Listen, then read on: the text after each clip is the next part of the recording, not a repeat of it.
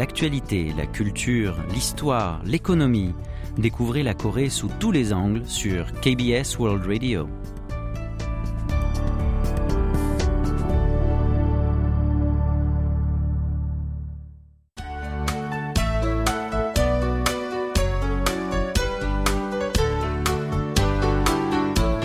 Séoul au jour le jour?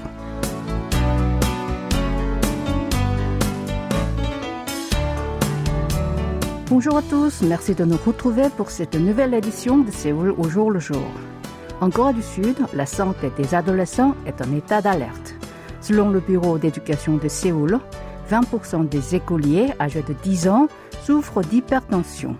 Ce chiffre est de 17% chez les collégiens de 13 ans.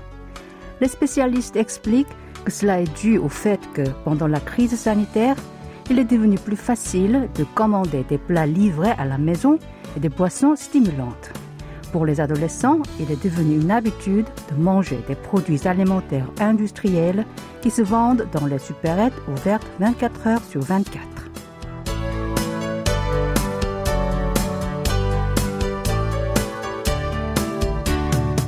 Vers 17 heures, l'heure de la sortie des classes, beaucoup d'élèves se dirigent vers les supérettes. Comme après l'école, ils doivent souvent suivre des cours dans des instituts privés, ils n'ont pas le temps de se rendre dans un restaurant.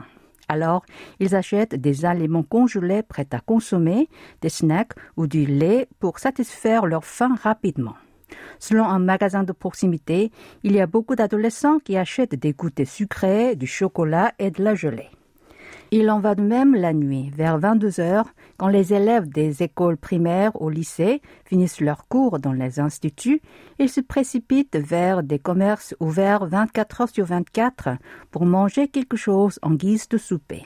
Les produits qu'ils choisissent le plus souvent sont des boissons à forte teneur en caféine, du poulet frit ou des samgak kimbap, une version triangulaire du kimbap, des rouleaux de riz farcis entourés de feuilles d'algues. Il y a aussi ceux qui mangent sur place des nuits instantanées.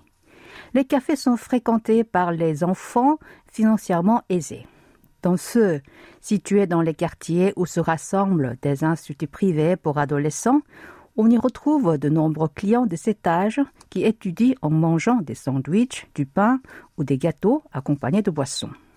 Les parents s'inquiètent pour leurs enfants et surtout de leur consommation de boissons à forte teneur en caféine les élèves se sentent obligés de prendre celle-ci ou du café fort pour lutter contre la somnolence pendant qu'ils travaillent tard la nuit. Effectivement, le marché des boissons énergisantes a rapidement grandi pendant la crise sanitaire. Plus précisément, son volume s'est envolé de plus de 30% par an depuis 2019 pour atteindre 130 millions d'euros cette année. À ce propos, les experts avertissent que l'augmentation de l'obésité et des maladies chroniques chez les adolescents peuvent augmenter le risque de pathologie à l'âge adulte à long terme. En effet, d'après les données du Service national de l'assurance maladie, le nombre de diabétiques d'une vingtaine d'années est passé de 27 000 en 2018 à 38 000 l'an dernier, soit une hausse de 41 celui des jeunes souffrant d'hypertension a augmenté de 26%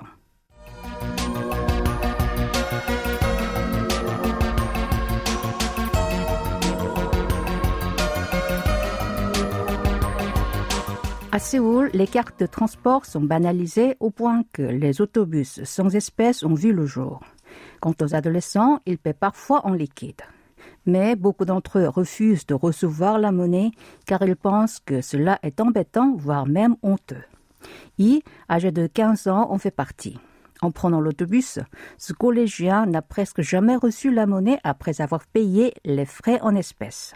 Selon lui, maintenant que même un snack en sachet coûte plus de 1000 won, soit 70 centimes d'euros, ce n'est pas la peine de recevoir la monnaie de quelques dizaines ou centaines de won. De plus, quand il y a du monde dans le bus, ils se sont gênés d'attendre que le chauffeur lui rende la monnaie. Ce phénomène s'explique par l'évolution de notre société où le règlement par carte s'est vulgarisé. Ainsi, certains adolescents sont tellement habitués à l'utilisation de la carte de transport qu'ils ne connaissent même pas le tarif exact de l'autobus. Et même s'ils paient en liquide pour le prendre, ils ne pensent pas à récupérer le change. D'après un chauffeur de minibus de quartier, parmi ces passagers, 10% des élèves paient en espèces. Et presque la moitié d'entre eux ne reçoivent pas la monnaie. Pour payer les 550 won pour un trajet, ils remettent souvent un billet de 1000 won, mais refusent la monnaie, passant ainsi à côté de 450 won, soit environ 30 centimes d'euros. Or, parmi les passagers qui paient en espèces, seuls les adolescents ne récupèrent pas le change. Face à ces tendances, les opinions des adultes divergent. Certains indiquent que c'est à cause de l'augmentation des prix. Selon eux, auparavant, il était possible d'acheter des snacks ou des biscuits avec des pièces de monnaie, mais maintenant c'est presque impossible. En revanche, d'autres déplorent que les enfants d'aujourd'hui estiment que ces petites pièces n'ont pas de valeur. Les spécialistes, de leur côté, expliquent que ce phénomène est dû à la dépréciation de la monnaie et à la tendance de la jeune génération qui prône la commodité. D'après eux, il y a ceux qui négligent les petites sommes d'argent, alors il faut leur apprendre que plusieurs peu font beaucoup. Selon un psychologue, cette tendance s'explique par l'ambiance de notre société qui recherche la facilité, la simplicité et la rapidité. Compte tenu de la hausse généralisée et continue des prix, il est temps de réfléchir à supprimer les petites unités de la monnaie coréenne qui sont plus nécessaires, comme celles de 1 won ou 10 won. Eh bien, c'est le moment de prendre une petite pause musicale. Je vous propose d'écouter une chanson de Ian Mi intitulée Kiok Soro dans la mémoire.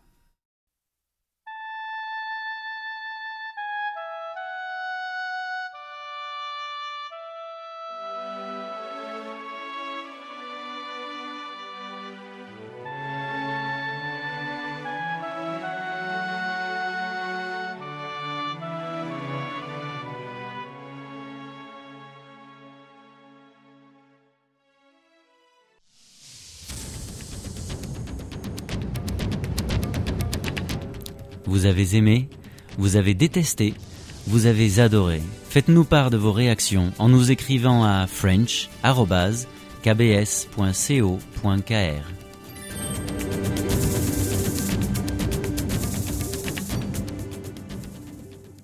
Pour cette édition de Séoul le jour le jour du mercredi 5 octobre, vous êtes en compagnie de Ko Jang-san. À Séoul, le manque de parcs de stationnement dans les quartiers résidentiels est un problème grave. Selon les statistiques, le nombre de places de parking par rapport au nombre de véhicules enregistrés ne représente que 64% dans ces zones. Afin de résoudre ce problème, les collectivités locales de la capitale prennent diverses mesures. En particulier, elles mènent des projets consistant à démolir les murs extérieurs des maisons individuelles pour y aménager une place de stationnement individuel ou à encourager à partager les parcs de stationnement privés avec d'autres personnes.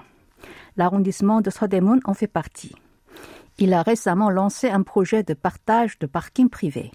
Il s'agit pour un résident d'une maison ou un bâtiment d'habitation collectif de louer sa place de stationnement individuel à autrui pendant que celle-ci est vide. Pour ce projet, l'arrondissement a présenté une application mobile conçue par l'entreprise Modue Company. Ce logiciel permet aux habitants de la région d'enregistrer les dates et les horaires possibles pour réserver leur parking. À travers ce logiciel, les utilisateurs peuvent garer leur véhicule au prix de 200 won, soit 14 centimes d'euros pour 10 minutes. C'est moins de la moitié des frais de stationnement dans les parkings publics qui coûtent 3000 won l'heure. Les revenus générés sont partagés entre les propriétaires du parking et l'entreprise Modue Company avec une proportion de 70-30. Le projet de l'arrondissement de Sodemun est inspiré par un programme mené par l'arrondissement de Mapo, baptisé le projet de partage de parking dans les ruelles. Depuis 2020, cet arrondissement s'est assuré de 57 places de stationnement pour ce projet. Jusqu'à août dernier, le nombre d'utilisations de ces emplacements dépasse les 36 000.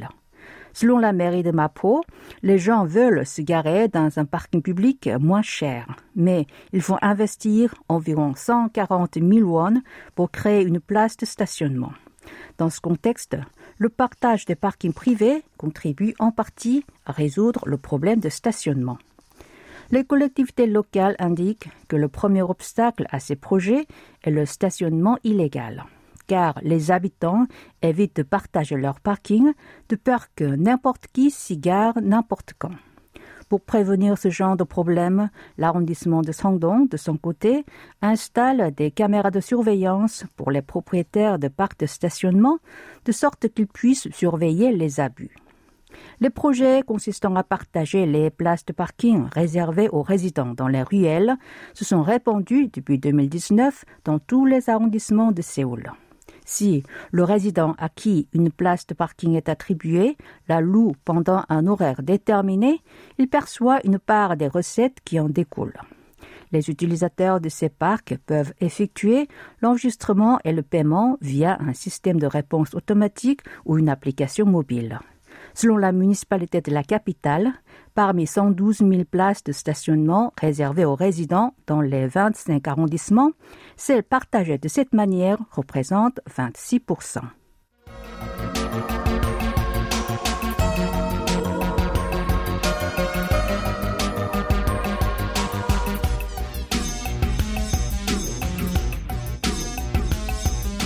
Il y a quelques jours, Kim, qui travaille dans une entreprise, est allé à la mairie à l'heure du déjeuner pour se faire délivrer un document administratif. Or, quand il y est arrivé, il n'y avait aucun personnel dans le centre de service civil. Sur un panneau placé à l'entrée était indiqué Nous respectons l'heure du déjeuner de midi à 13 heures pour fournir de meilleurs services administratifs. Kim était perplexe parce que son heure du déjeuner est aussi fixée sur ses tranches horaires. Autrefois, à l'heure du déjeuner, les fonctionnaires dans les établissements publics assuraient les tâches en alternance.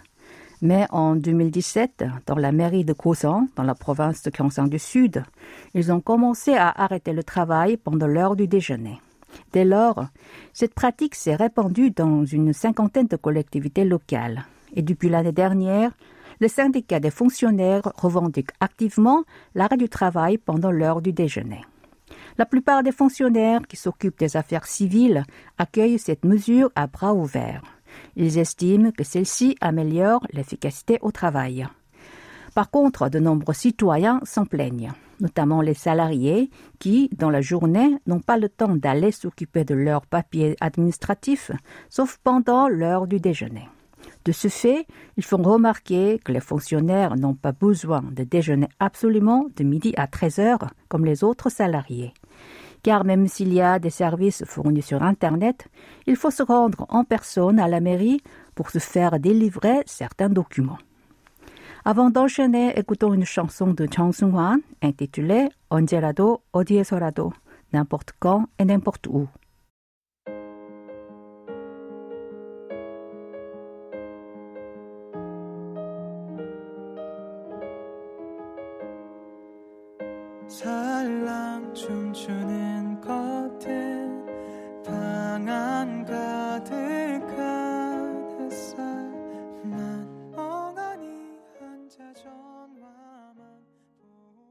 Ces derniers temps, la cuisine d'un temple bouddhiste est revalorisée comme étant une culture culinaire à la mode, tant au pays du matin clair qu'à l'étranger. Et les entreprises du secteur de l'alimentation lancent des produits prêts à consommer sur la base de ce type de cuisine.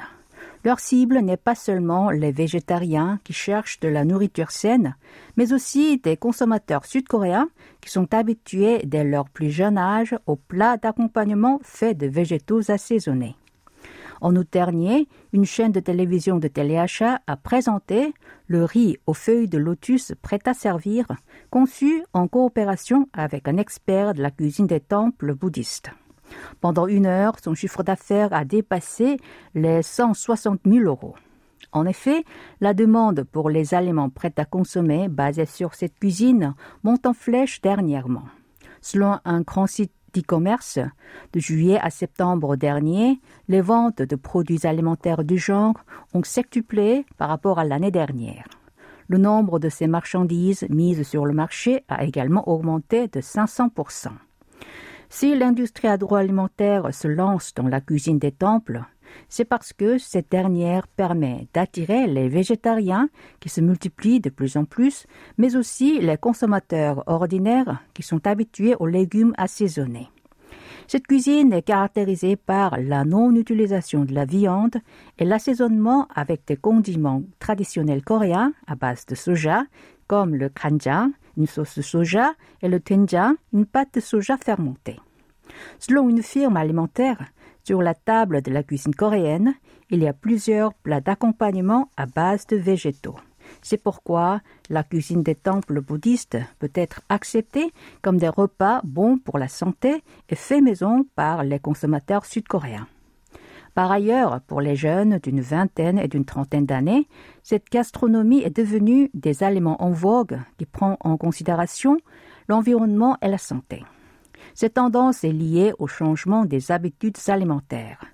Auparavant, ils avaient tendance à manger beaucoup et sur le pouce des plats gras et épicés. Mais maintenant, ils sont devenus plus sceptiques vis-à-vis d'une consommation excessive et rapide de nourriture. Alors, pour la jeune génération, la dégustation de la gastronomie des temples, qui est plutôt fade par rapport à ceux des restaurants ordinaires, est considérée comme une expérience nouvelle et particulière.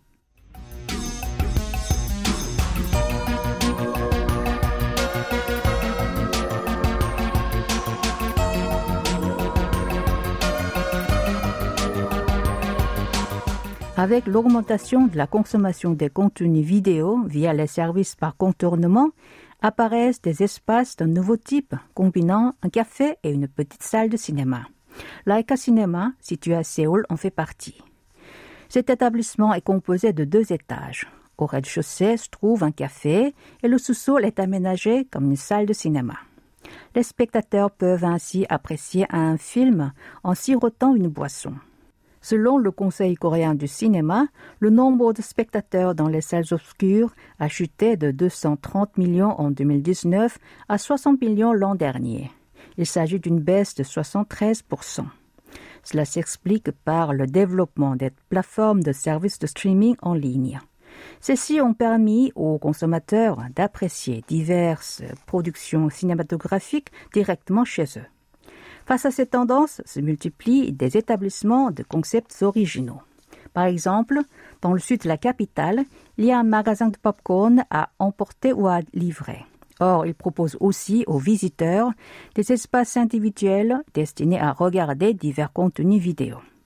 Il est aussi possible pour eux d'apporter leur propre contenu pour les visualiser sur les écrans de cet établissement. Ces cafés spéciaux accueillent divers types de clients.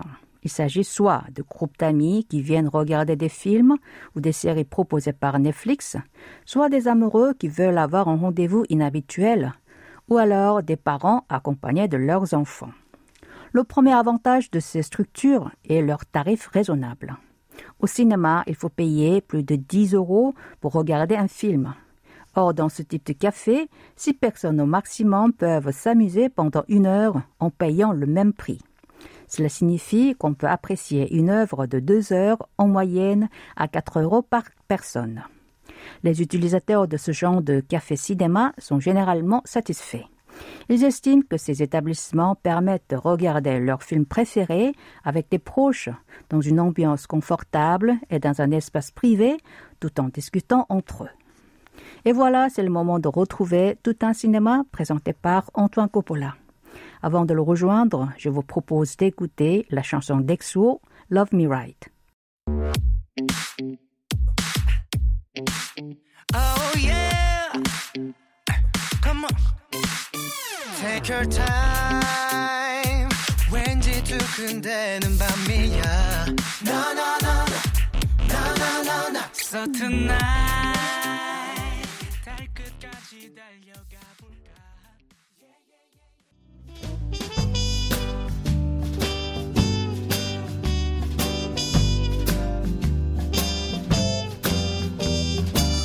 Bonsoir à toutes et à tous. L'année 2022 est une année spéciale pour la ville portuaire de Busan. En effet, elle tente d'obtenir l'organisation de l'exposition universelle 2024. Du coup, le festival de cinéma est lui aussi engagé dans cette campagne de promotion de la ville. L'acteur Lee Jang-jae de Squid Game ainsi que des stars K-pop comme les BTS, sont recrutés pour glorifier le grand centre portuaire et célébrer la capitale du poulpe. Et le cinéma dans tout ça, c'est ce que nous allons voir.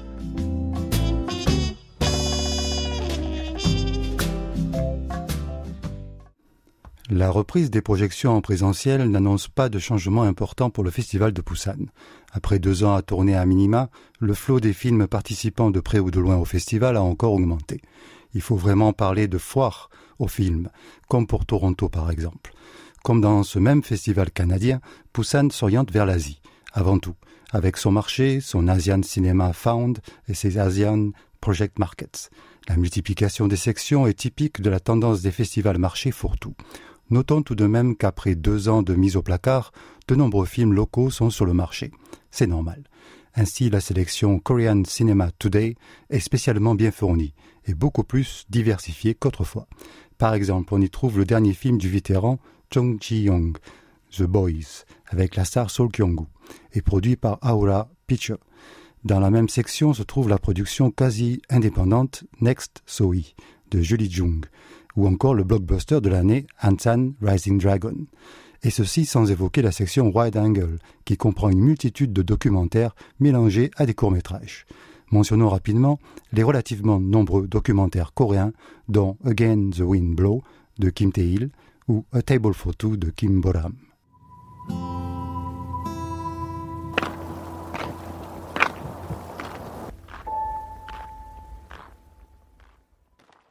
Pour ceux qui ne s'y retrouvent plus dans le programme pléthorique, il y a la section Midnight Patient, qui a souvent réservé des surprises. Cette année, on y trouvera le film d'horreur comédie Menu de Mark Milod, avec notamment Anya Taylor-Joy et Ralph Fiennes. Vient ensuite un Satan Slaves Communion, film indonésien qui devrait valoir le détour, tout comme The Price to Pay, un film gore américain signé Kitamura Ryue. Bref, même les néophytes se demanderont pourquoi tant de films déjà vus ailleurs. Il s'agit comme toujours d'une sélection puisée dans les sélections de festivals plus importants comme Cannes, Venise ou Berlin, voire Toronto et Sundance. Ces films seraient-ils en vente? Oui, mais seulement un petit peu pour le territoire coréen. Ce sont plutôt les Japonais et les pays d'Asie du Sud-Est qui viennent faire leur marché à Busan. Donc la grande majorité de ces films ne seront pas visibles en Corée du Sud. Busan comme Chonju et Puchon jouent de plus en plus le rôle d'écran de compensation pour le très faible nombre de films internationaux qui sortent sur les écrans coréens chaque année. La section Icon est particulièrement destinée à montrer des films internationaux à succès, mais qui ont peu de chances de se retrouver dans les CGV, Megabox ou Lotte. Citons le Dark Glasses de Dario Argento, un film moyen vu le passé du réalisateur. Même chose pour Crime of the Future de Cronenberg ou Broker de Koreeda. Cette section, qui pourrait s'intituler Cannes à Busan, comprend quelques films coréens sélectionnés internationalement comme De Hong Sang-soo, ce nouvelliste film et Woke Up. On s'étonne pourtant de l'absence de rétrospective autour d'un réalisateur ou d'une époque. Tu veux entendre un vrai truc de dingue ou pas? Ouais Ouais Non, pas maintenant, j'ai pas envie. Ah mais si, on s'est dit qu'on l'annonçait à table. On avait dit tranquillement au café si l'ambiance est cool. Eh ben, On l'a vu, la France est bien représentée cette année. Au jury de la section New Currents, on ne trouve rien moins que le président d'Unifrance, Serge Toubiana. Cela peut expliquer la profusion de films français ou produits par des Français qui seront présents à Busan. Citons Incredible But de Quentin Dupieux, Arki de Philippe Faucon, The Night of the Twelves de Dominique Moll, The Mountains de Thomas Salvador, Sons of Ramses de Clément Cogitore. La présence française au festival n'est pas le gage d'une meilleure présence des films français en Corée. Celle-ci est toujours aussi faible. Et le but de l'opération n'est, comme chaque année, plutôt mondain que pratique. Enfin, une nouvelle section on-screen présente des avant-premières et c'est important. À la différence des festivals internationaux, Busan ne servait pas souvent de lieu de lancement d'un film local. Cette année, on trouve Bargain scénarisé par Jong Woo-song et Connect de Miike Takeshi. Peut-être l'amorce d'un changement au bif, le temps nous le dira. 안녕하세요. 와 정말로 진짜 제 스타일이에요. 아주 오랜만에 일반인이에요. 어, 동감 있어. 같이 눈으로 확인하실 시간 드릴게요. 여기 심장 A.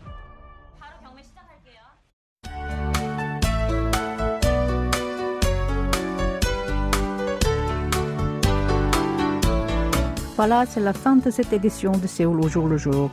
C'était Ko Jang-son avec Kim Hong-ju à la réalisation. Merci d'avoir été avec nous. Je vous souhaite une très bonne soirée.